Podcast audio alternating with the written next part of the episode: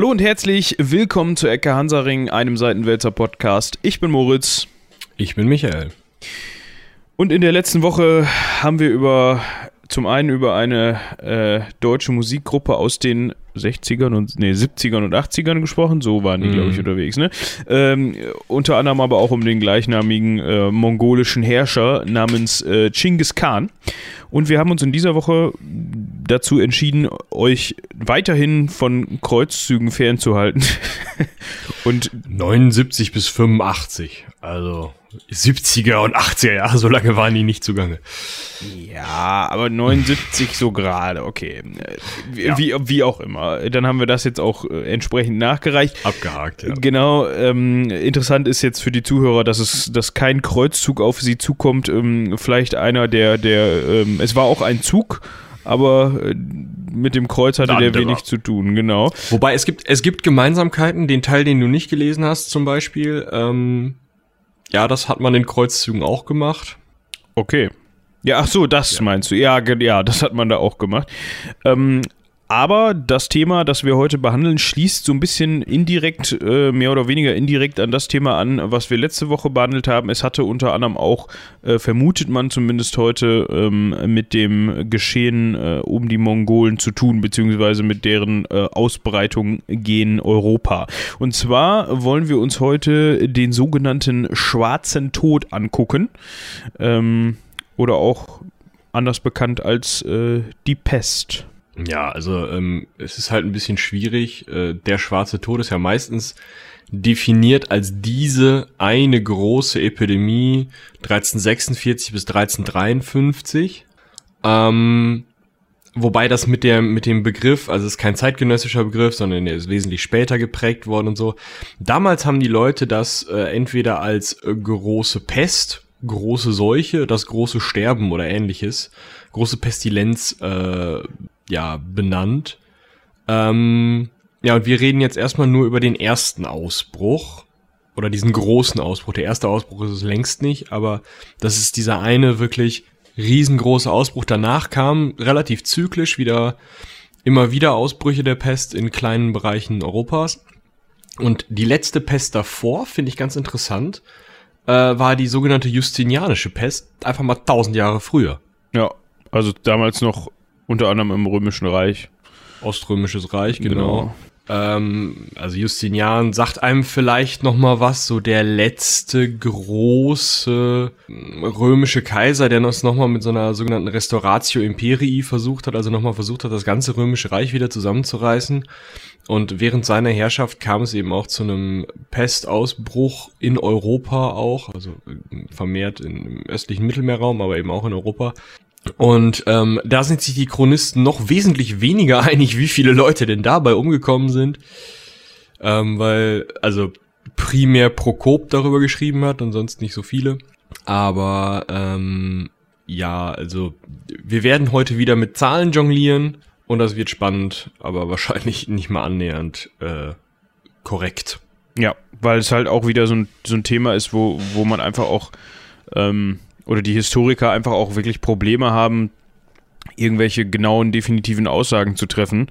Ähm, unter anderem eben auch, ähm, wie sich der ein oder andere schon gedacht hat, ähm, aus dem Grund, weil ganz, ganz viele Leute zu dem Zeitpunkt nun mal hops gegangen sind und Opfer dieser, dieser ähm, Pandemie geworden sind und äh, man sich dann im Zweifel schwer tut, irgendwelche genauen Sachen ähm, aufzuschreiben, vor allem wenn das Ganze sehr emotional wird. Eben, also wir können ja, oder wir werden ja gleich nochmal so ein bisschen darüber reden, wie man sich das, das Vorkommen der Pest in einigen ähm, europäischen Großstädten und auch auf dem europäischen Land vorstellen muss ähm, und wie da teilweise reagiert wurde. Und meine Fresse, Mann, damals möchte ich nicht im Mittelalter rumgekaspert sein. Also 1200, hey, okay, ne? Komm, Pocken und Cholera, alles shiny, aber ja, obwohl die Pocken, glaube ich, auch schon muss man nicht haben. Ja, ich, das, äh, kann man aber vielleicht, also wenn wir jetzt, also man könnte impfen. Ja, okay. also heute. Heute. Gut. Ähm, wir können ja einfach mal eben damit anfangen, ähm, uns generell so ein bisschen ähm, mit dem äh, Bakterium äh, selbst auseinanderzusetzen, das da ähm, den Namen äh, Yersinia äh, pestis trägt. Genau, Yersinia pestis ist ein, ja, so ein, so ein Bakterienerreger, ist eigentlich ein ziemlich, also für heutige Verhältnisse ein relativ einfacher Gegner für die heutige äh, Medizin, weil es eben ein, ein relativ, also ist halt ein Bakterium, was, schon was mal man mit Antibiot was man mit Antibiotika gut behandeln kann, genau. Ähm, schade, dass sie damals noch keine Antibiotika hatten. Ähm, bei diesem äh, Yersinia pestis Erreger, der im ähm, 14. Jahrhundert rumgegeistert ist, handelt es sich um einen Erreger, der relativ ähnlich zu dem ist, der auch heute teilweise noch ausbricht. Also scheinbar ist da nicht so viel Evolution passiert.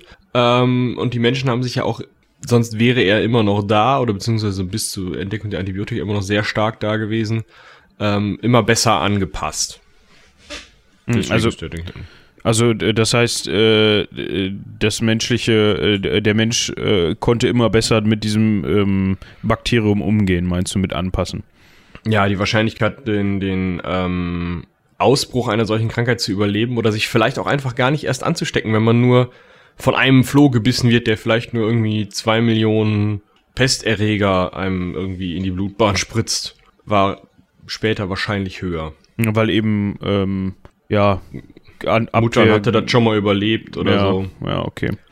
Ähm, und also das ist ja auch, das ist ja auch in dem Artikel äh, teilweise beschrieben, ähm, dass es genetische Mutationen bei Menschen gibt, die sich teilweise, also in bestimmten Gebieten auf dem Globus, die sich teilweise auf bestimmte Krankheiten zurückführen lassen. Es wird unter anderem von einer äh, Mutation ähm, berichtet, die zumindest widerstandsfähiger gegen die Pocken macht, die ähm, auch ja sozusagen äh, die halt die, den Ausbruch und die Stärke und die den Verlauf der Pocken für den Menschen positiv beeinflusst. Ähm, und dadurch, diese Leute haben natürlich eher überlebt, dementsprechend sich eher ver, ver, verbreitet, ähm, fortgepflanzt, dementsprechend ja, Evolution halt. Ja. So, ne? Genau wer es schafft zu überleben, äh, der hat da auch halt. einen Grund zu und äh, gibt seine Gene weiter an die, die ähm, ja, also an seine überlebt Nachkommen. haben. Genau. Weil er überlebt hat. genau. ähm, gut. Also wir wissen auf jeden Fall schon mal, das Ganze ist ähm, bakteriell. Ähm, jetzt fragt man sich natürlich, wo kommt das Ganze her und warum ähm, gab es das vorher noch nicht in Europa? Warum kommt das auf einmal in so einer Art Wellenbewegung durch Europa im äh, 14. Jahrhundert? Das ist ein ganz interessanter Punkt, weil ähm, eigentlich könnte man sich ja denken, ja, wenn das irgendwo auf dem eurasischen Kontinent oder in Afrika schon mal ausgebrochen ist und sich immer so vermehrt und so verteilt, wie es das äh, in den 1340er, 1350er Jahren getan hat, dann, keine Ahnung, Römisches Reich, Handelswege, danke, tschüss. Ne? Ja. Also ähm, es wurde ja wirklich, es wurde ja schon sehr früh mit China gehandelt, unter anderem, oder man kann sich ja auch anschauen, ähm, schon griechische Kolonien weit vor Christus haben mit ähm, Großbritannien gehandelt, um äh, Zinn zu bekommen für die Bronzeherstellung. Also da auf solchen Wegen hätte sich eine Pest im Zweifel ja verbreiten können.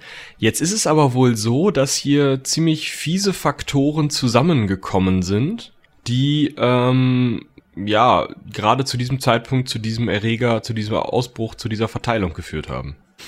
Und genauer gesagt geht man ja eigentlich davon aus, dass dieses ähm, gerade dieser Erreger, ähm, dieses äh, Yersinia pestis, von dem wir die ganze Zeit sprechen, von ähm, Nagetieren aus dem ähm, asiatischen Bereich ursprünglich äh, getragen wurde oder dass die die die Ursprungs oder sich darin entwickelt hat ähm, und die die Ursprungs ähm, für diese für diese äh, Bakterien waren. Und mhm, genau man geht halt von den Steppennagetieren in, in Zentralasien aus. Heutiges ähm, Usbekistan Tadschikistan Afghanistan wenn ich es richtig im Kopf habe ähm, also wirklich weit, weit weg.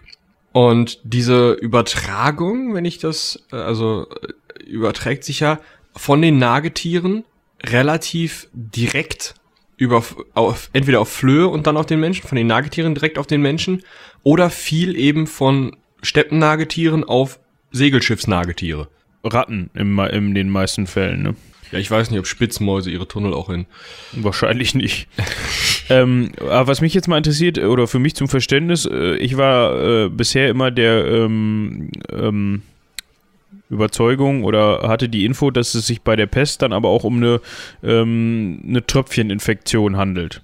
Also es ist, aber es auch oder nur? Weil das ist ja ein entscheidender Punkt, weil, weil ähm, äh, reicht es, äh, sich anzuhauchen? Ich meine, gut, das kann auch schon Tröpfchen enthalten und Je nachdem, wie feucht deine Aussprache ist. ja. Ähm, also, so wie ich das verstanden habe, ich bin jetzt kein Mediziner, kein Medizinhistoriker, sondern nur ein Dude, der vor seinem Rechner sitzt und da auf Artikel schaut.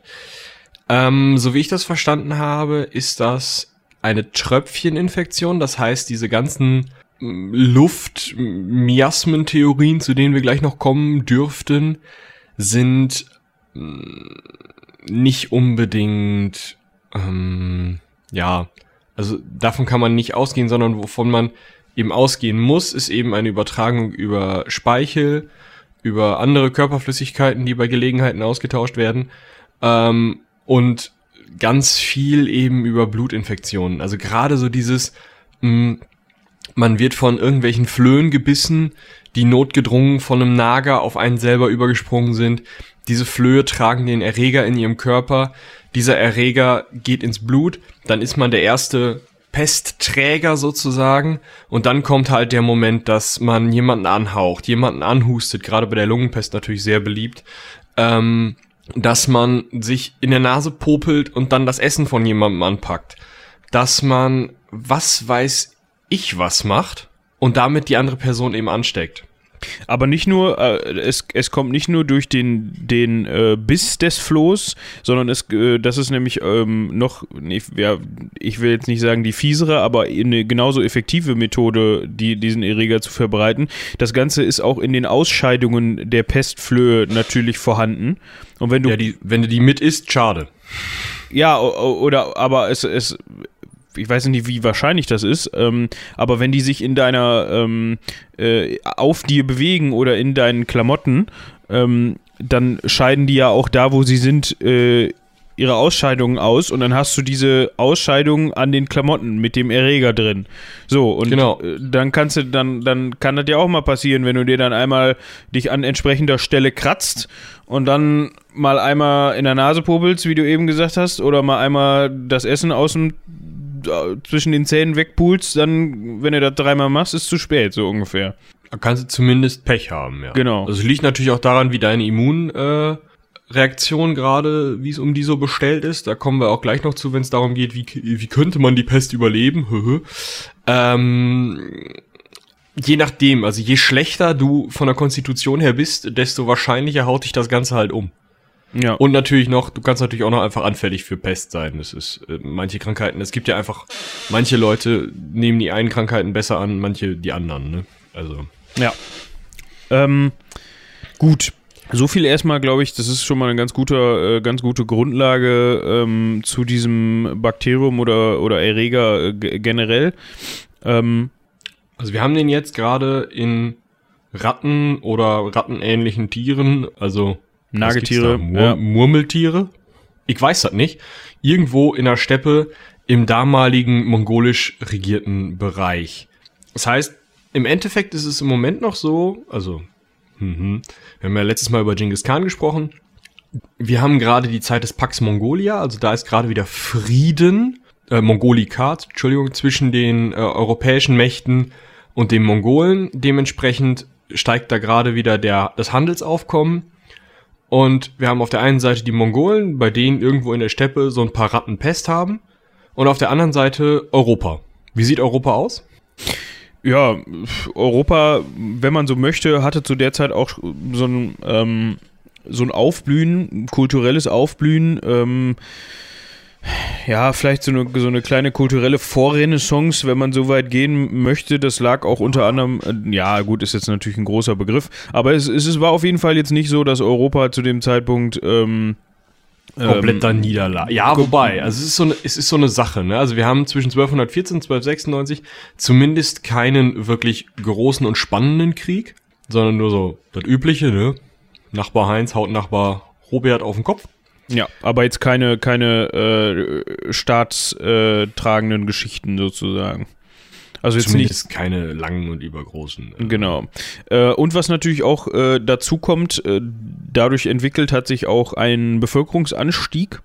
Äh, nicht überall, aber in bestimmten Bereichen äh, Europas, so Südengland, Norditalien, ähm, das deutsche, deutsche Rheintalgebiet, ähm, der französische Norden und so weiter. Also es gab so ein paar, so ein paar Hotspots, ähm, wo wirklich ein deutlicher Bevölkerungsanstieg zu verzeichnen ist.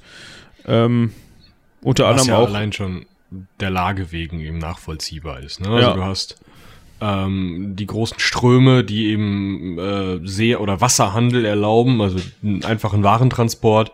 Ähm, und eben auch, wo gut Warentransport geht, kannst du auch gut Menschen transportieren. Dementsprechend ist, eine, ist ein Wissensaustausch relativ gut möglich. Wir haben ähm, Universitäten, die auch forschen durchaus, allerdings in Theologie und Philosophie. Mit den Naturwissenschaften ist es da noch nicht so weit her.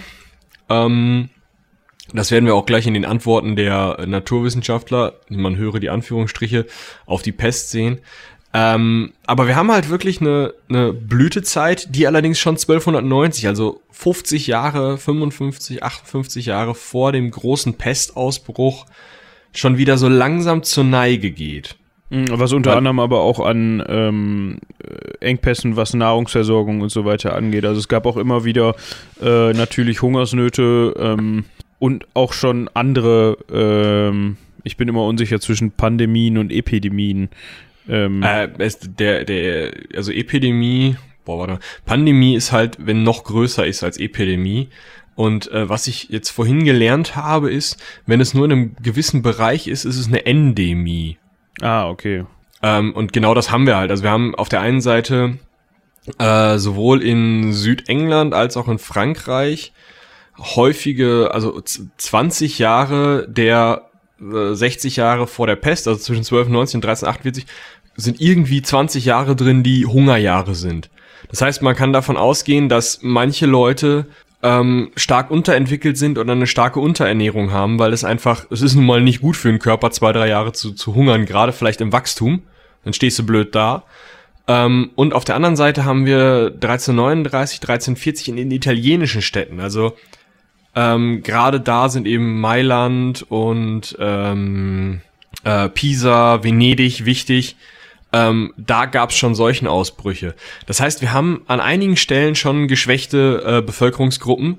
Und diese Seuchenausbrüche waren Darmerkrankungen, also auch da, selbst wenn du das überlebt hast, Unterernährung, schlecht für den Körper, mhm. und dann kommt die Pest. Also kann man quasi festhalten, äh, dass die, äh, dass der Nährboden für die Pest, äh, um möglichst verheerende Auswirkungen zu haben, schon da war im, im, im, im ähm, ja, würde ich, würd ich so Mitte sagen. des 14. Jahrhunderts. Gut. Also es war alles da, um, also wir hatten vorher eben diese Blüte, das heißt, wir haben eine schon angestiegene Bevölkerung. In diesen Hungerjahren ist ja auch nicht gleich jeder gestorben. Und dann haben wir aber eben eine große Bevölkerung, die dann ähm, ja den Hammer bekommt. Ja, und dieser Hammer äh, näherte sich über, ähm, wie wir eben schon gehört haben, äh, auf zwei Wege, aber oder oder sagen wir mal erstmal nur auf einen, ähm, einen großen Weg. ähm, wie eben schon Michi angesprochen das hat. Ist ein großer Weg. Genau. ähm, wie wir eben schon angesprochen haben, äh, Handelsbeziehungen äh, vor allem mit dem, mit dem asiatischen Bereich waren also äh, vorhanden. Seidenstraße ist ein Stichwort, äh, wurden also auch rege genutzt. Und ähm, dementsprechend äh, blieb es natürlich nicht aus, dass sich äh, zum einen natürlich auch äh, gerade über den Seeweg Nagetiere, die halt diesen Erreger in sich trugen, auf die Schiffe begeben haben und mal mit nach Europa gefahren sind.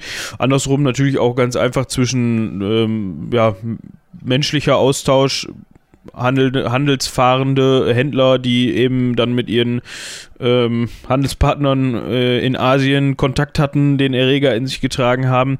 Ähm, es gibt da ein so ein, ähm, ein, so ein äh, gutes Beispiel dafür und zwar äh, die Belagerung äh, der Stadt Kaffa. Äh, die befindet sich auf der äh, damals eine ähm, genuesische Stadt oder war das venezianisch? Genau. Nee, genuesisch. Ja. Äh, befindet sich auf der Krim, heißt heute Fedossia.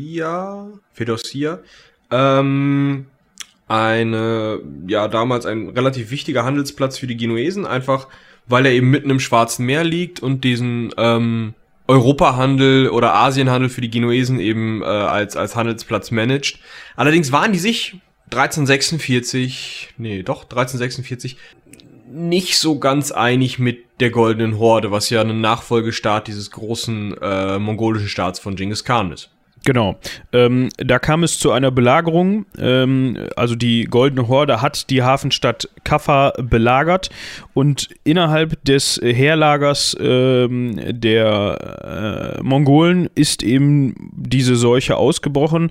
Jetzt weiß, kann ich nicht sagen, äh, weiß auch nicht, ob man das generell sagen kann, ob die den Erreger jetzt ähm, oder die werden den auf irgendeinem Wege mitgebracht haben in dieses Lager. Ähm, also der, der Punkt ist halt, die Mongolen rekrutierten sich ja ähm, aus allen Teilen der Steppen und da muss ja nur einmal irgendwo eine Ratte irgendwie mal in der Jurte gewesen sein und da so ein Floh irgendwo in die Klamotten gesprungen sein. Und dann hast du es halt schon. Ja. Ähm, klar, das wird zehntausendfach passiert sein und dann ist nichts passiert und einmal ist was passiert und schade. Genau. Und ähm, die kannten den Erreger tatsächlich schon. Also es gab es halt häufiger mal, dass dann eben irgendwie ähm, Leute da die Pest bekommen haben, aber entweder konnten sie damit umgehen oder eben die, die Immunsysteme konnten damit ganz gut umgehen. Und dementsprechend ähm, wussten die halt auch ganz genau, erstens, hm, ist gut was ansteckend, zweitens, die Leichen musste loswerden und drittens, sag mal, die Genu äh, Genuesen, die kennen das nicht, oder? Nö. Ja, guck mal, wir haben hier so ein Katapult. Wir nehmen mal so ein paar hier von, von unseren äh, gefallenen, ja, den, den, den, den, Kevin und den, ne? Ja, der lebt noch, egal mit. So, ne? Und dann. Gib ihm. Ja, und dann kamen die Leichen ähm, in Kaffa in der Stadt an, so wie das geplant war. Per und, Luftpost, ja. Äh, per Luftpost. Ähm, und natürlich haben die Genuesen dann festgestellt, ähm, beziehungsweise die in Kaffa eingeschlossenen Menschen haben mal festgestellt, oh, irgendwas stimmt mit denen nicht, wir werfen die mal ins Wasser. Ähm, Gott sei Dank ins Meer und nicht in ihre eigenen Frischwasserversorgung. Genau, was man aber damals zu diesem Zeitpunkt einfach auch noch nicht begriffen hatte, war natürlich auch der Punkt, ähm, dass man nicht nur sich durch die Menschen ansteckt, sondern eben auch durch, äh, wie wir eben schon sagten, Ratten und Nagetiere. Ähm, und Flöhe. Also und der, Flöhe. der Punkt sind ja die Flöhe. Also die, genau. die Ratten beißen ja niemanden und stecken einen, also vielleicht passiert das mal, aber normalerweise beißen die Ratten niemanden und stecken ihn damit an. Und die wenigsten Leute werden eine verstorbene Ratte essen. Ja. Pro. Ähm, dementsprechend konnte man sich natürlich durch diese, durch dieses ins Wasser werfen der, der Leichen, ähm, oder zu dem Zeitpunkt, ja, auf dem, zu dem Zeitpunkt sollten sie Leichen gewesen sein, wenn sie per Luftpost in die Stadt gekommen sind, ähm, äh, konnten sie sich nur bedingt, äh, bedingt schützen. Ähm, es kam also zu einem Ausbruch äh, der Pest äh, schon in Kaffa. Da hätte man jetzt clever sein können und ähm, einfach sagen können, pass mal auf, Jungs, wir regeln die Stadt ab und sterben alle gemeinsam und ähm, schützen Europa vor, vor dieser äh, Welle. Aber ja, man war halt nicht. Also, was heißt, man war nicht clever? Es ist ja irgendwo nachvollziehbar. Ja, ich kann halt auch sagen, Alter, bevor ich hier irgendwo in so einem Außenposten am Arsch der Heide, wo die Mongolen gerade die ganze Zeit klopfen und außerdem fliegen hier die ganze Zeit Leichen, ähm, bevor mir sowas passiert, äh, fahre ich erstmal nach Hause, Freunde. Genau. Vielleicht kann mir zu Hause auch einer helfen. Ne? Das muss man ja auch bedenken. Die, die, du, du gehst ja davon aus erstmal, dass das eine wahlweise eine bekannte Krankheit ist oder eine relativ einfach zu kurierende Krankheit. Mm, und dass deine, also dass irgendwer schon wissen wird, wie das geht, ob es der örtliche Medikus bei dir da in Buxtehude ist oder ob's und das ist wahrscheinlicher der äh, örtliche Mönch, Priester, Kardinal, was weiß ich was ist. Da muss man ja nur das richtige Gebet sprechen, dann wird das schon wieder gehen.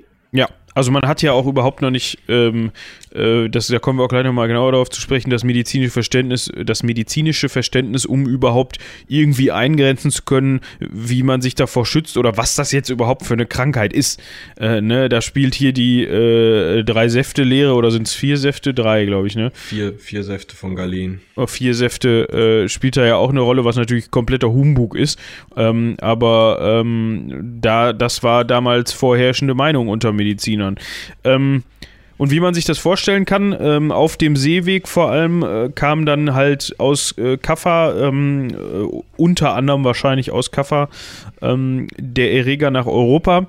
Mhm, unter anderem äh, kann man da äh, festhalten, auf zwei Wegen dann von äh, Süd ähm, Italien und Vene Venedig dann gen Norden, unter anderem ähm, halt von Genua aus, weil halt, ne, der Kaffa ein genuesischer Handelsposten war, ähm, nach Marseille äh, per Schiff und von da aus dann ähm, die Rhone, einem ähm, Ron, weiß ich nicht, französischer Fluss. Ich glaube, die, die wird tatsächlich Rhone ausgesprochen. Ja gut, nach Languedoc, äh, Montpellier, Carcassonne, Bordeaux, ja. Aix. Ich habe keine Ahnung. Und Avignon.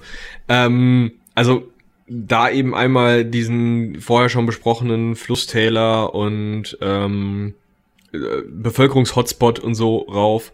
Und auf der anderen Seite hast du eben ähm, von Venedig aus, mit denen die Genuesen natürlich auch gehandelt haben, äh, nach Österreich rein, durch die Steiermark, nach Wien in die Hauptstadt des Reiches, zu der doch schon, ne? Oder nicht? Da bist nee. du Spezialist. Boah, ich glaube nicht. Ich müsste ich jetzt nachgucken, tue ich nicht. Aber in, auf jeden Fall nach Wien in eine riesengroße Stadt zu dem Zeitpunkt auch schon. Ähm, außerdem wird halt über den Seeweg Konstantinopel erreicht. Kairo wird erreicht, also nach äh, Afrika schlägt's auch durch. Ähm, Messina äh, auf Sizilien, also alles, was irgendwie am Mittelmeer liegt und mit den Genuesen handelt, schade. Genau. Ähm, in Venedig wurde dann relativ zügig ähm, die Idee entwickelt, dass man ja Schiffe, die einlaufen und auf der die Krankheit eben vermutet wird, für 40 Tage isoliert werden, also in Quarantäne ähm, gehalten werden. Boah, das sprichst du aus, bitte. Das Französische. Jo. Äh, une äh, Quarantaine de jour. Ich weiß jetzt nur, über das Einzige, wo ich mir unsicher bin, ob das Quarantäne oder Quarantäne Quarantäne wahrscheinlich. Quarantin? Okay, passt mal auf. Ihr schreibt uns eine E-Mail komplett auf Latein mit der äh, Lautschrift von diesem Une Garantine de Jures. Ähm, wie wir das richtig aussprechen sollen. Ähm, dann kann ich die lesen und kann dann nächstes Mal klug scheißen. Ähm, an quarantäne.seitenwälzer.de. Une quarantaine de jour. Das ist, glaube ich, schon richtig. Egal. Ähm, auf jeden Fall 40 Tage, äh, du nix von Schiff runter. Ähm, das kann man mit einem Menschen machen, ähm, das kann man aber nicht mit der, mit der Schiffsratte machen. Die klettert nämlich mal über das Tau und will ihre Nachbarn in der Stadt besuchen. Und, ähm, die lesen die Schilder wieder nicht. Genau. Ja. Äh, fiese Ratten. Ja. Ähm, und zack ist der Floh halt in der Stadt. Außerdem äh, mag es sein, dass teilweise die Ladung abge also gelöscht wurde und nur die Leute nicht vom Schiff durften, ähm, wo dann eben die Flöhe mitkamen. Ähm, es mag durchaus sein, dass da auch irgendwer gesagt hat, Quarantäne auf dem Schiff mit den ganzen Bekloppten, die hier schon alle infiziert sind. Ich hab's als einziger nicht. Freunde, ich gehe schwimmen. Genau. Also, ähm, Und im, im Zweifel nachts halt, ne? Ja. Also. Es war, also man kann fast festhalten. Gute Idee. Es, es war auch fast so gut wie unmöglich, das irgendwie wegzuhalten, sage ich mal. Weil wie willst du das machen? Also vor allem mit dem damaligen Verständnis. Also du müsstest, selbst, selbst wenn äh, gesetzt dem Fall, dass wir heute kein Antibiotika hätten oder keine wirksame Heilmethode gegen, gegen die Pest und die Pest würde heute ausbrechen. Selbst heute, wie willst du das verhindern? Du, du kannst es, es ist fast unmöglich. Wir ähm, haben das ja bei den Diskussionen um, um SARS und ähm, Schweinepest und was weiß ich was gesehen. Ähm, da wurde ja massiv reagiert, indem man versucht hat, irgendwie Flughäfen zu schließen und sowas du kannst halt menschliche, äh, menschliche Reisetätigkeit nur unglaublich schwer unterbrechen. Nur unglaublich schwer. Also, ähm, man sieht das an so ein paar Stellen, wo es scheinbar funktioniert hat. Zum Beispiel der, ähm, war es ein König? Ja, der damalige König von Polen hat die polnischen Grenzen schließen lassen, als er von der Pest gehört hat. Das heißt ja auch keine hundertprozentige Schließung der Grenzen, aber das heißt, du hast so eine Karenzzone hinter der Grenze, wo noch was passiert. Und wenn du dann möglichst wenig intern und gerade ganz möglichst wenig äh, Handel außerhalb des Reiches hast und dich versuchst möglich, möglichst irgendwie auf, auf wenig Bewegungen so zu, zu beschränken, dann hast du eben weniger Interaktion zwischen Menschen. Weniger Interaktion zwischen Menschen meint weniger Flöhe springen über und das heißt, wahrscheinlich gibt es weniger Infektionen. Das hat relativ gut funktioniert für Polen. Oder auf der anderen Seite hat man Mailand, was relativ gut den, den, ähm, den Pestausbruch in der Stadt äh, begrenzen konnte, indem die zu dem gegriffen haben, was hier als entschlossene Maßnahme bezeichnet wird, was ich als boah, sportlich bezeichnen möchte. Also ist schon Hardcore. Die haben einfach jeden, also jedes Haus, in dem ein Pestkranker war, das Erdgeschoss, ähm, die Türen und Fenster zugemauert. das ist so, und wer da drin war, der war da drin. Ja.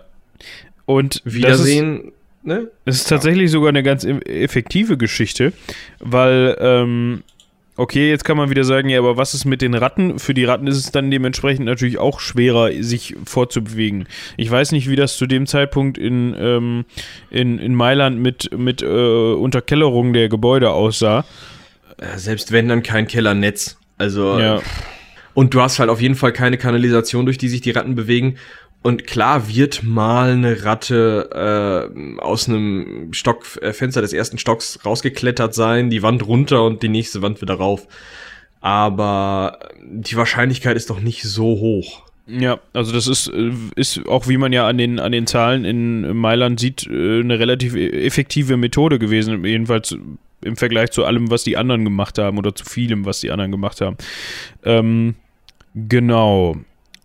Ja, wir können sowieso mal über Zahlen reden, glaube ich. Also klar, ja. wir, wir, müssen jetzt wieder zumindest äh, im Kopf behalten, dass der ähm, geneigte Historiker des Mittelalters oder der Historiograph, also der die Geschichte aufschreibende, dazu neigt, ein kleines bisschen zu übertreiben. Äh, ein Beispiel, in Avignon sind laut äh, Name steht hier nicht, sind laut ähm, einem Historiographen 120.000 Menschen verstorben.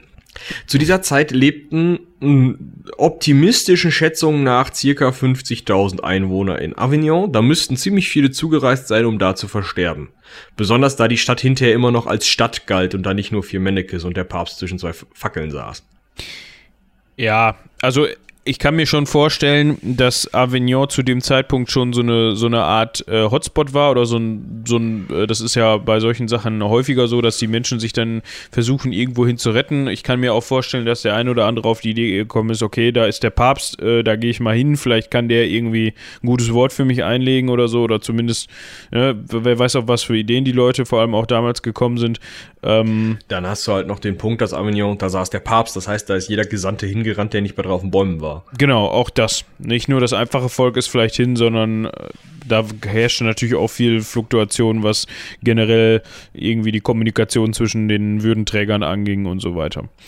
Ähm, ja, es Nichtsdestotrotz, dass diese Schätzung äh, natürlich von den 120.000 ähm, äh, ge gestorbenen Menschen, obwohl nur 50.000 Einwohner vor Ort waren, ähm, äh, falsch sein muss, heißt das noch lange nicht, dass das äh, in irgendeiner Weise glimpflich für die Bevölkerung abgegangen ist.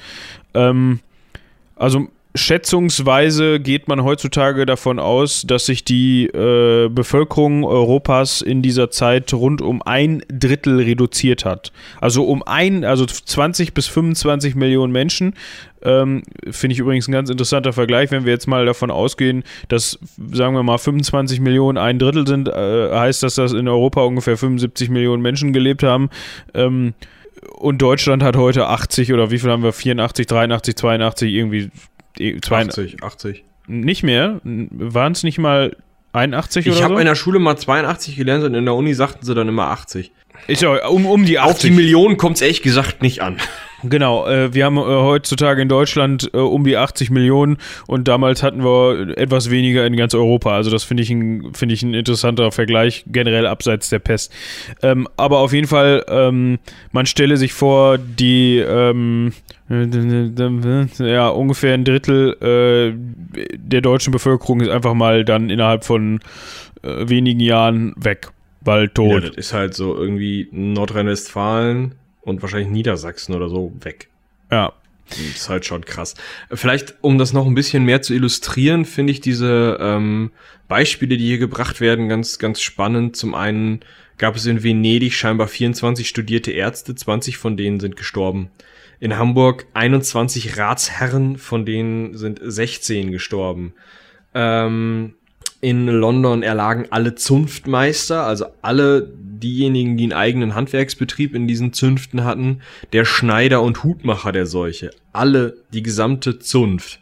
Klar, da gab es bestimmt noch irgendwelche Gesellen, die es überlebt haben, aber meine Herren. Ähm, in Canterbury sind, äh, ist der Erzbischof gestorben, sein Nachfolger gestorben und dessen Nachfolger gestorben. Die wussten gar nicht, wen sie noch zum Erzbischof machen sollten. Ähm, ein Drittel der königlich französischen Notare ist umgekommen. Also es sind wirklich große Gruppen von Menschen einfach verstorben, ähm, die man auch so schnell nicht eben mal ersetzen konnte. Das ist halt auch so ein Punkt, wenn du diesen, diesen, diesen Zustand erreicht hast, dass von 21 Ratsherren 16 sterben, dann hast du ja auf einmal keine Exekutivgewalt mehr in der Stadt oder halt noch fünf Mann. Ähm, du, dir fehlen irgendwelche Gassenhauptleute, die für die Entsorgung der Leichen irgendwie zuständig sind.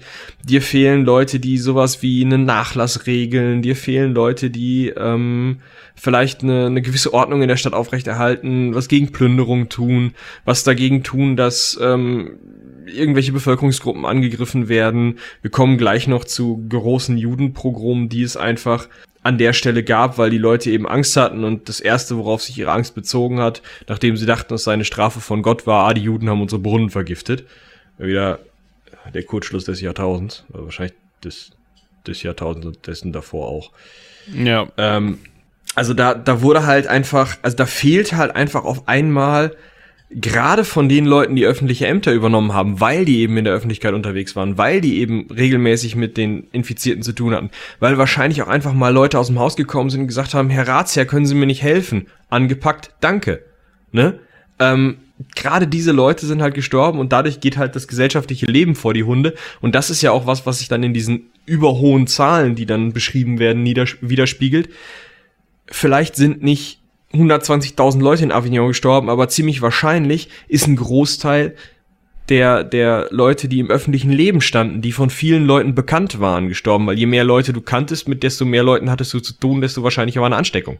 Tja, ähm, so sagt zum Beispiel der ähm, amerikanische Historiker Philip äh, Daylieder, ähm, geht davon aus, dass also dass natürlich die ähm, Pest in ähm, Italien, Südfrankreich und Spanien, da die da vier Jahre lang insgesamt grassiert hat, hat wesentlich äh, schlimmere Auswirkungen hatte. Also da geht man von oder geht, e, geht eher von 75 bis 18 äh, bis 80 Prozent ähm, Bevölkerungsrückgang oder gestorbenen Personen ähm, aus äh, und in Deutschland und England waren es so eher Richtung 20 Prozent. Also man kann schon sagen, da wo die Pest auch wirklich ähm, als erstes ausgebrochen ist oder ihren Weg ähm, nach Europa gefunden hat, waren die Verluste doch schon deutlich höher als ähm, in den nördlicheren Gebieten wo sie sich erst noch hin ähm, arbeiten musste. Äh, aber das ist ja auch ein Informationsvorsprung einfach, ne? Ja, klar. ähm, aber es gab natürlich auch immer wieder Bereiche, wo zum Beispiel, ähm, wie wir eben gehört haben, sehr, sehr wenig äh, Pestopfer vorgekommen sind. Unter anderem natürlich in Polen, wie wir eben gehört haben, alleine dadurch, dass der ähm, damalige König die, die Grenze halt hat dicht machen lassen, wie Michi eben schon berichtet hat. Ähm, aber auch in, äh, in Belgien und in, in Prag ähm, äh, blieben die Menschen weitestgehend verschont, wo man sich natürlich dann auch teilweise fragt, woran das liegt. Ähm, unter anderem hier gutes Beispiel. Ähm, in Florenz sind ein Fünftel, äh, sind vier Fünftel der Bürger gestorben und in Mailand nur circa 15 Prozent. Ähm, Gut. Über das, über das Zumauern der, der Häuser haben wir halt gesprochen. Ja, das aber mag in, in Städten wie Prag oder so auch ähm, ge geschehen sein oder andere Maßnahmen mögen Mhm. gegriffen haben. Aber teilweise war es wahrscheinlich auch einfach nur Glück, dass du irgendwie Scheiß Wetter. Lass es Ja. mal sechs Wochen in Prag gefroren haben, wie blöde. Dann sagt dir halt so ein Pestfloh auch irgendwann mal Tschüss. Öck. Ich glaube, der, ich glaub, der sagt nicht Öck. Dafür ist er zu klein. Vielleicht sagt er das und wir hören es nur nicht. ja, aber, aber es kann. Diese äh, Vorstellung, wie hunderte Pestflöhe auf so einer Ratte alle so. Öck. Öck, öck, öck, öck. aber, aber ich meine, ja, aber. Greifen sich mit drei Beinen an die Brust und. Schön. ähm, aber, alle, aber, alleine, aber alleine sowas ist doch. Ähm, äh, so, so profane Sachen können ja schon dazu beigetragen haben, dass, dass du Glück hast in Prag zum Beispiel. Kann ja sein. Also. Ja, ne, wissen wir jetzt einfach nicht. Nee, genau, aber es ist ja durchaus, es, es kann sowas gewesen sein. Das ist durchaus denkbar. Ne? Also Was auf jeden Fall nicht dazu beigetragen hat, ist die Medizin. Ja, das ist ein guter Punkt, da können wir jetzt mal drauf eingehen. Meine Fresse.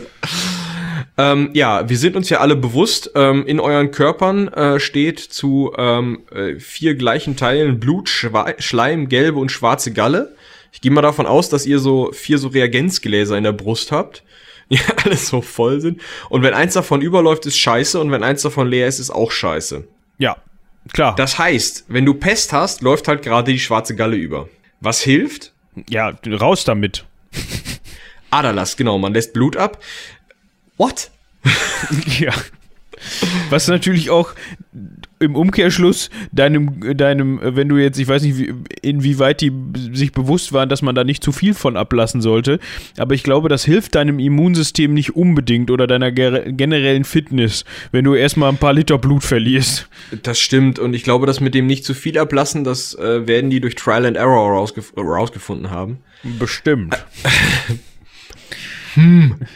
Die andere Theorie finde ich auch ziemlich geil, die ist aber gar nicht so, also wenn man, wenn man jetzt schon, also die ist schon näher an, an dem, wie die Pest vielleicht funktioniert hat, als diese Blutschwein, äh, Schleim, gelbe und schwarze Galle Theorie, weil danach gibt es keine Ansteckung.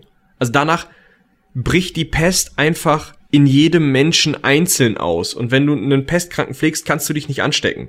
Auf der anderen Seite hast du aber schon mal ein bisschen näher dran diese Miasmen-Theorie. Miasma, ein tolles Wort.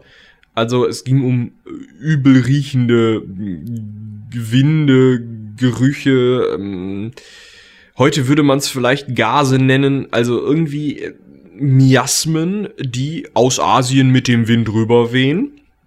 Was natürlich, das ist, erinnert einen so ein bisschen an Tschernobyl, ne? Die radioaktive Wolke kommt vom Osten.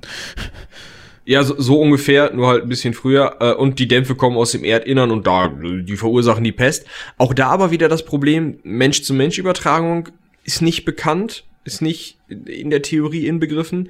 Und ähm, diese Miasmen werden auch als intelligent geschildert. Also ähm, sie würden immer von Süden kommen, feuchtschwüles Klima wäre schwierig. Also von Süden aus Asien ist klar, schaut euch nochmal eine Karte an, dann wisst ihr es. Ähm, außerdem würde halt, wenn man zu tief einatmet bei, bei schwerer Arbeit, dann würde man eben diese Miasmen zu tief einatmen, würde was, würde sich anstecken oder würde die Pest kriegen. Mm, Wenn man zur Tageszeit schlafe, könnten die halt auch in einen eindringen, wahrscheinlich weil man nicht aufmerksam genug ist und die dann nicht wegwedeln kann, wenn man sie sieht.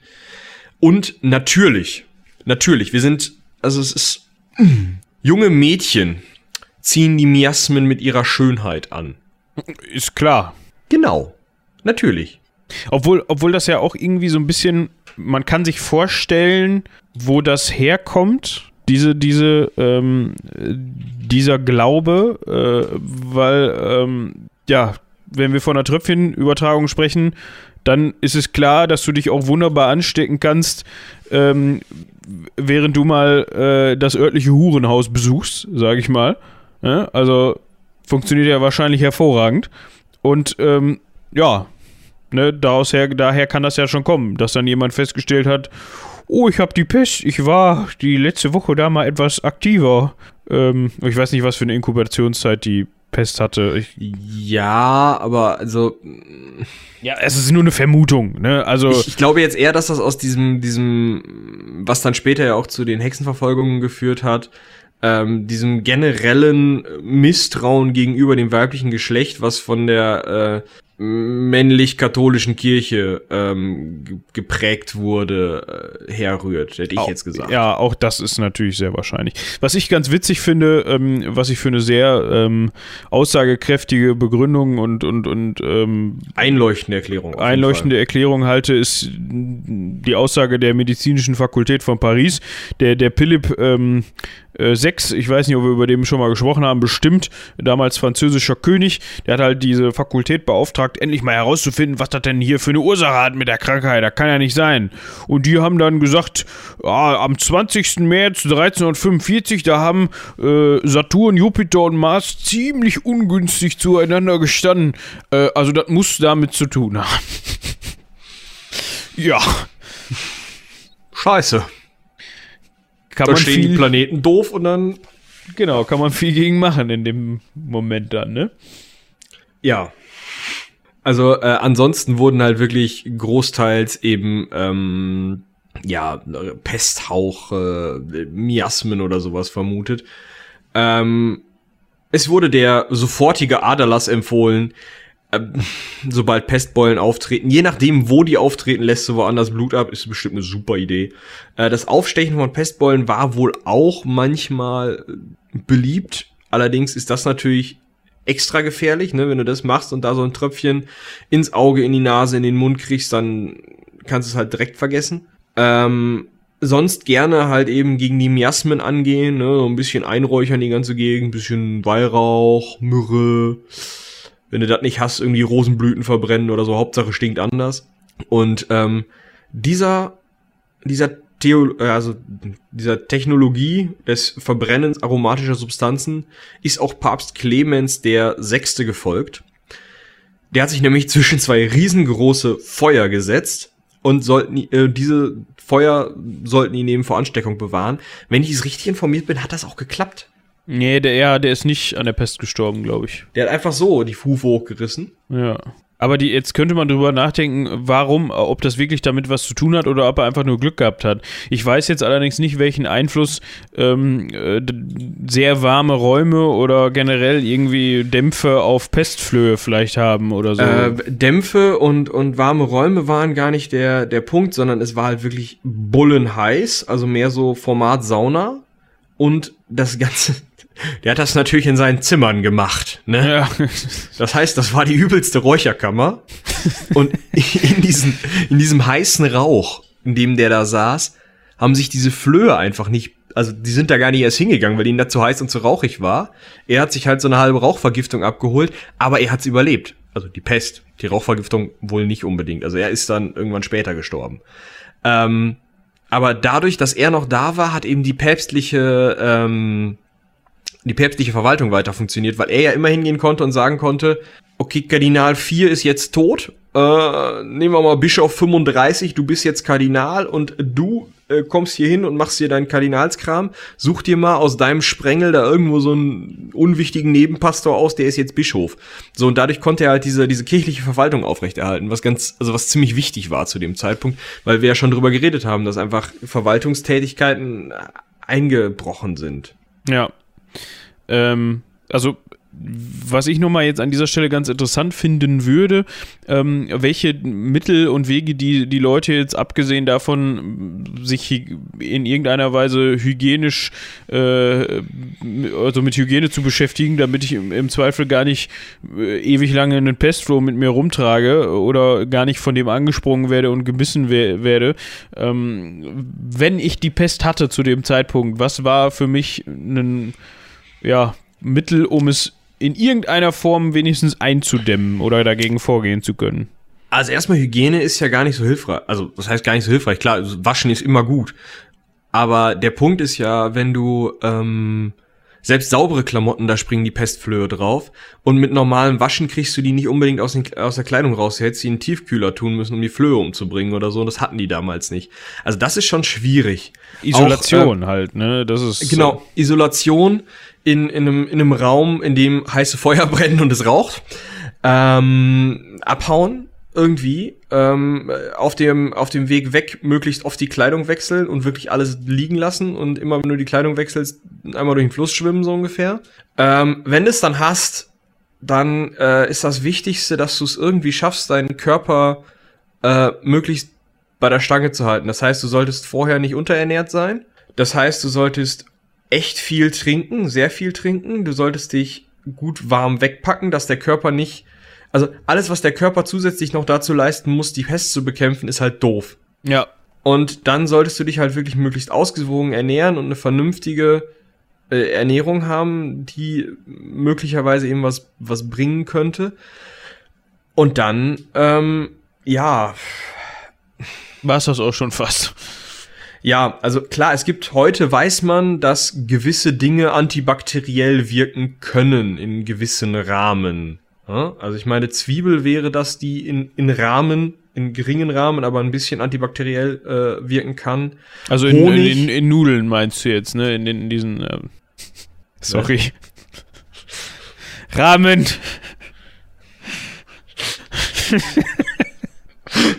ja, genau. Wenn man Zwiebeln mit heißem Wasser und Instant-Nudeln aufbrüht, kann man im Mittelalter damit die Pest. Was? Ich, ich weiß jetzt, ich, ich, ich weiß jetzt schon, äh, welche von unserer, äh, unseren Hörerinnen, wenn sie diese Folge denn hört, jetzt an dieser Stelle stolz auf mich ist und gelacht hat. Ja, ein Gruß geht raus. ja.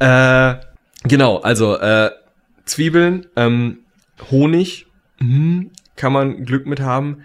Äh, ich weiß ehrlich gesagt nicht, inwieweit es hilft, Pestbollen aufzustechen. Ich kann mir aber vorstellen, dass das gar nicht so blöde ist, ähm, weil sonst ja äh, eine, ne Blutvergiftung drohen könnte. Kann ich mir vorstellen. Ich bin da kein Experte, ich weiß es nicht.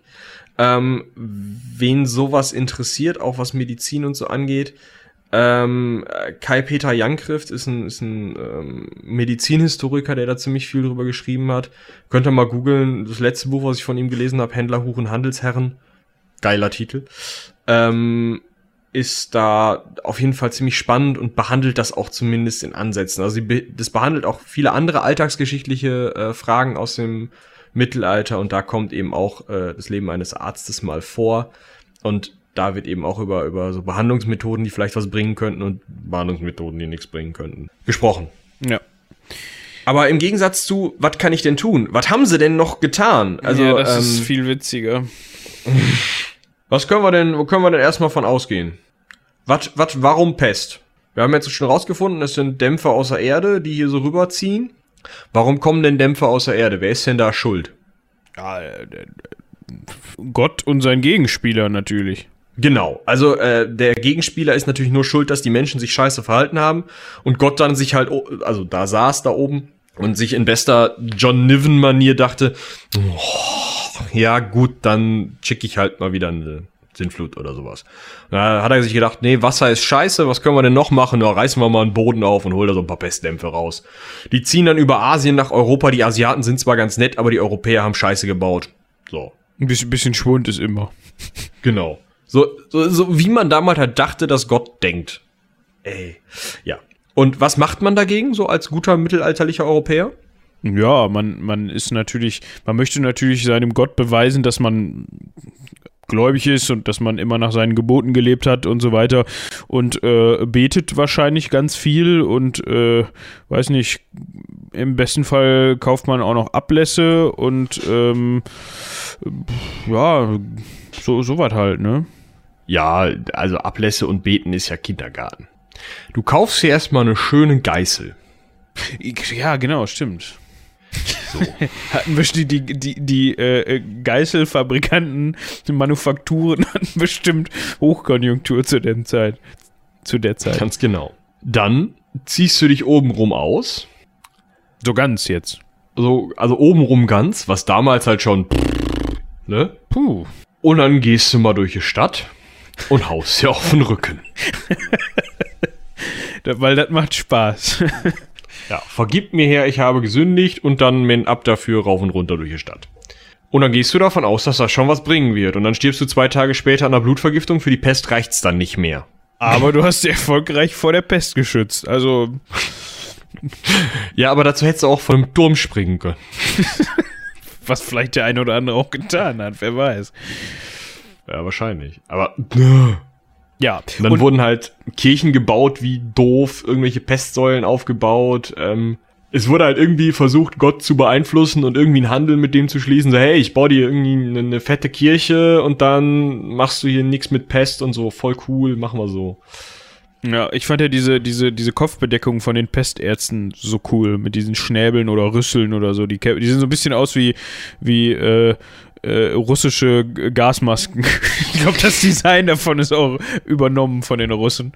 Ja, wobei die, die, ähm, die du ja da jetzt siehst, ist ja aus dem 17. Jahrhundert, ne? Also die ist ja wesentlich später. Ich weiß gar nicht, also klar werden da teilweise mal Masken mit Kräutern drin getragen worden sein, aber ob die zu dem Zeitpunkt schon so aussahen wie diese frühneuzeitlichen Pestdoktoren, die wir jetzt so im Kopf haben, glaube ich nicht dieses mal. Steampunk-mäßige, ja, das ist Schnabelartige, genau. Ja, obwohl Also das, ist was, später aufgekommen. das Bild, was wir jetzt hier gerade eingeblendet haben, äh, das ist ja auch, äh, ist ja fast schon rüsselähnlicher als diese typische Schnabelform, die man so kennt. Genau.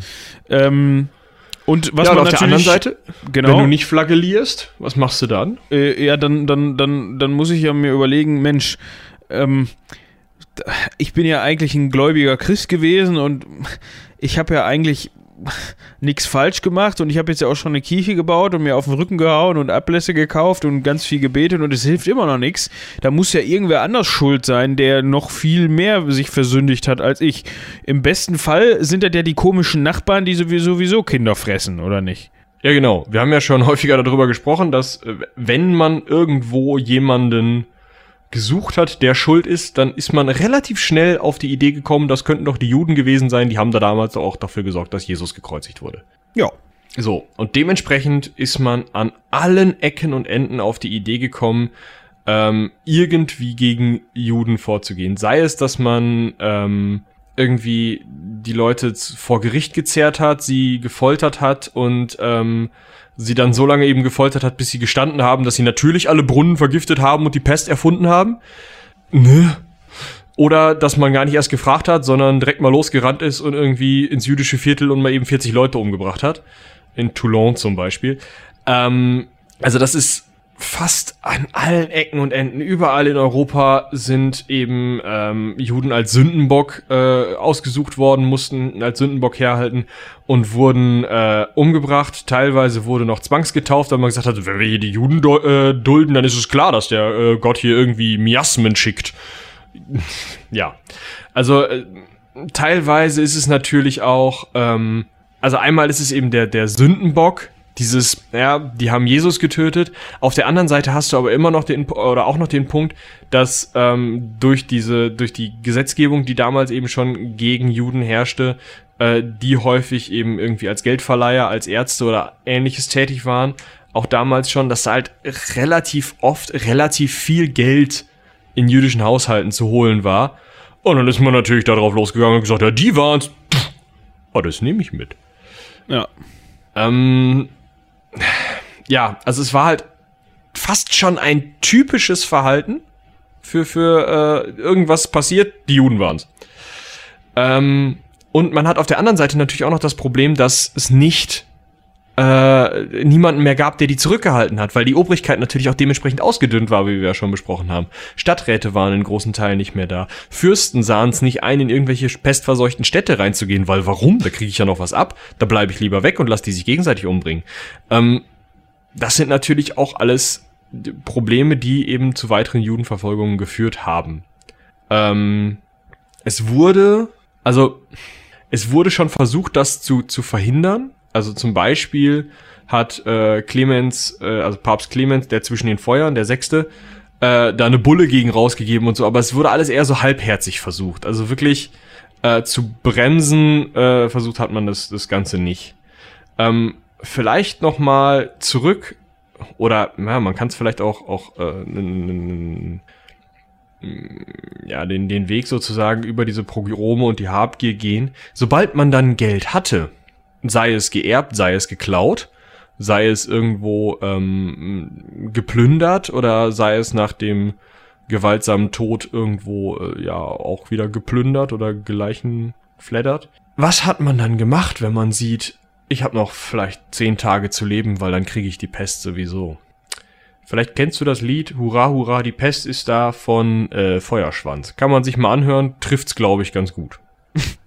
Ich, ich, ich kenne das, ich habe das nur nicht mehr so ganz im Kopf, aber ich gehe davon aus, dass man sich gedacht hat, ja, ich, ich, ich nutze die restliche Zeit, die ich habe, für Vergnügungen.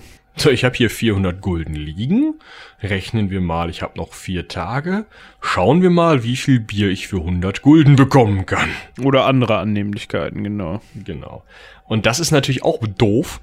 also, wenn du davon ausgehst, dass du nicht mehr lange zu leben hast, dementsprechend säufst und frisst und die Felder nicht bestellst, hm, doofe Idee, äh, deine Tiere nicht versorgst, was weiß ich was, sondern einfach Vollgas irgendwie ein Volksfest feierst, dich in, in Gelage äh, ergibst, ähm, schreibt hier ein, ein äh, italienischer Chronist, ähm, dann erstens bricht das gesellschaftliche Leben noch mehr zusammen. Zum zweiten bist du immer in Gesellschaft von Menschen und die Übertragungshäufigkeit äh, ist natürlich wieder häufiger da. Dementsprechend ist das eine selbsterfüllende Prophezeiung. Ganz besonders, wenn man sich noch überlegt, der letzte Satz in diesem Zitat dieses Chronisten ist, bedenkenlos warfen sie sich der Lust in die Arme. Ja, kann ich verstehen. Infektion. Ja, natürlich kann ich das verstehen. Aber pff, wie ich eben schon sagte, halt nicht. Ne?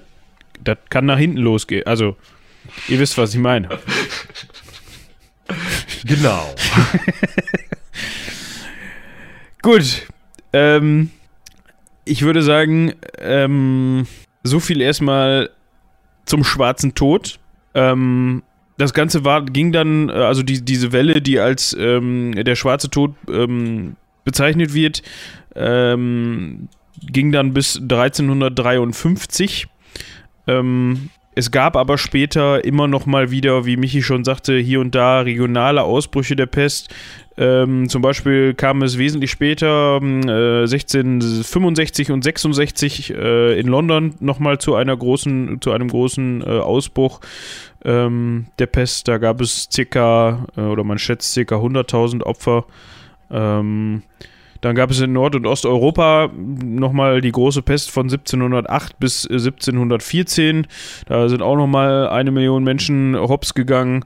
Ähm, und ja, auch in Asien, zum Beispiel in, Chi im, in China im 19. Jahrhundert, äh, kam es auch immer noch mal wieder zu ähm, Pestausbrüchen. Heutzutage ist das natürlich so eine Sache. Es gibt heute immer noch äh, Pesterkrankungen äh, oder auch äh, ja, genau das. Es gibt auch heutzutage immer noch Pesterkrankungen.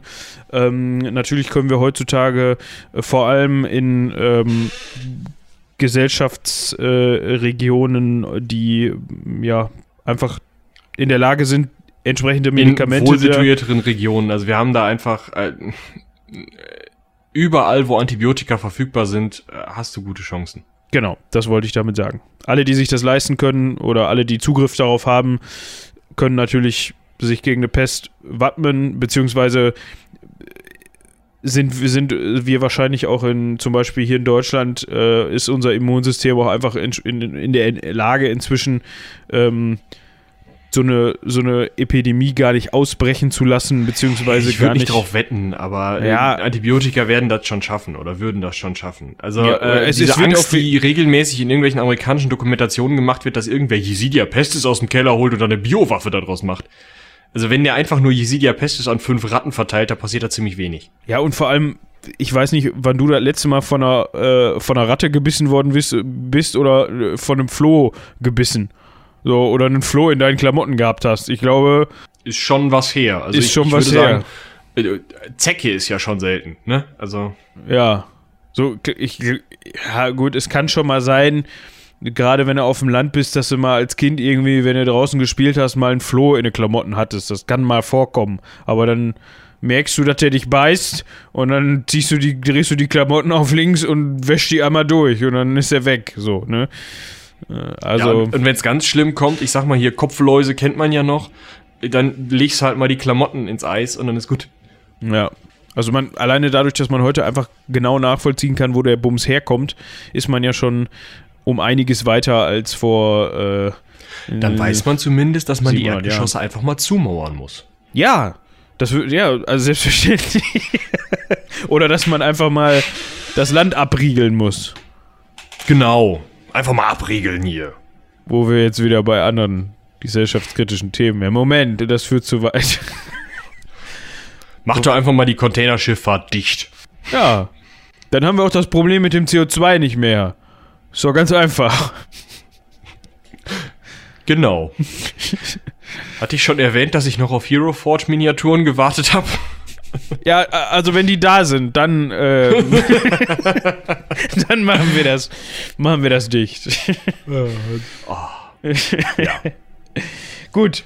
Ähm, ich würde sagen, das war ein ähm, relativ übersichtlicher Exkurs in die Gefilde des Schwarzen Todes und die Geschehnisse drumherum. Ähm, ich habe noch eine kleine Buchempfehlung an dieser Stelle.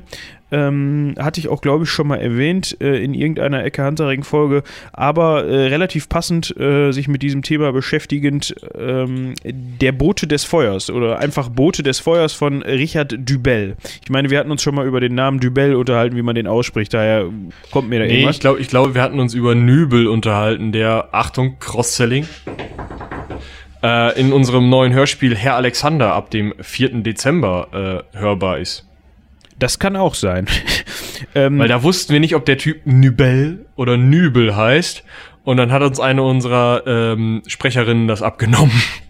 die hat sich dann dafür entschieden, dass er wie heißt? Nübel. Nübel. Okay. Auch, auch nicht Nübel, sondern Nübel. So, so, Ja, da passt ja auch eher da. komplett ne? westfälisch. Genau. Ja.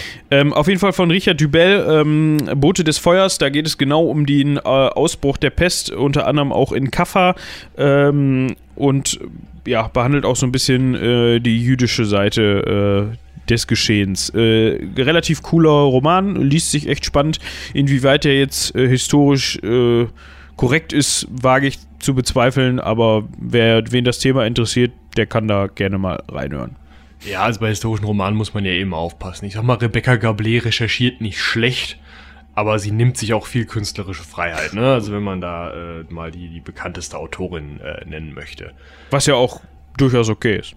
Es ist ein Roman. Man muss es halt vorher wissen und danach handeln. So. Es, es sei denn, man verhunzt äh, wirklich Geschehnisse komplett. Wie zum Beispiel kürzlich bei The King, dieser Netflix-Verfilmung von. ja, das ist ja mehr oder weniger eine Shakespeare-Verfilmung. Ja, dann ist Shakespeare halt Kacke. Sorry. Shakespeare hatte ja nie den Anspruch, das, das äh, historisch korrekt zu machen, aber er brauchte halt einen Namen. Aber es ist auch, also Macbeth ist halt auch. Aber naja, wir, wir driften ab. Wir können ja mal eine Folge zu Shakespeare machen, wenn du das alles endlich gelesen hast. Ähm, Und du hast das alles gelesen, klar. natürlich. Also ich habe einen Shakespeare auf Englisch äh, in der ähm, also Lesebuchfassung für Schüler ähm, also im Schrank stehen. Der gute Wille Also zählt. Macbeth. Er war stets bemüht. Ja, äh, ich, ich hatte mir das noch gewünscht und wollte das lesen und dann fingen diese Hexen an, irgendwas zu erzählen und ich dachte, nö. Aber naja. Äh, zum äh, Cross-Selling, bevor das UFO hinter mir im Badezimmer nochmal startet. Ach so, ähm, genau. Wir haben da natürlich neben unserem Alexander-Hörspiel, wo wir gerade sehr viel Zeit und, äh, und Arbeit reinstecken, damit das Ganze rechtzeitig fertig wird, natürlich auch noch diverse andere Formate. Ähm, so hat es, glaube ich, äh, eine spontan-spontan-Folge zur Veröffentlichung geschafft.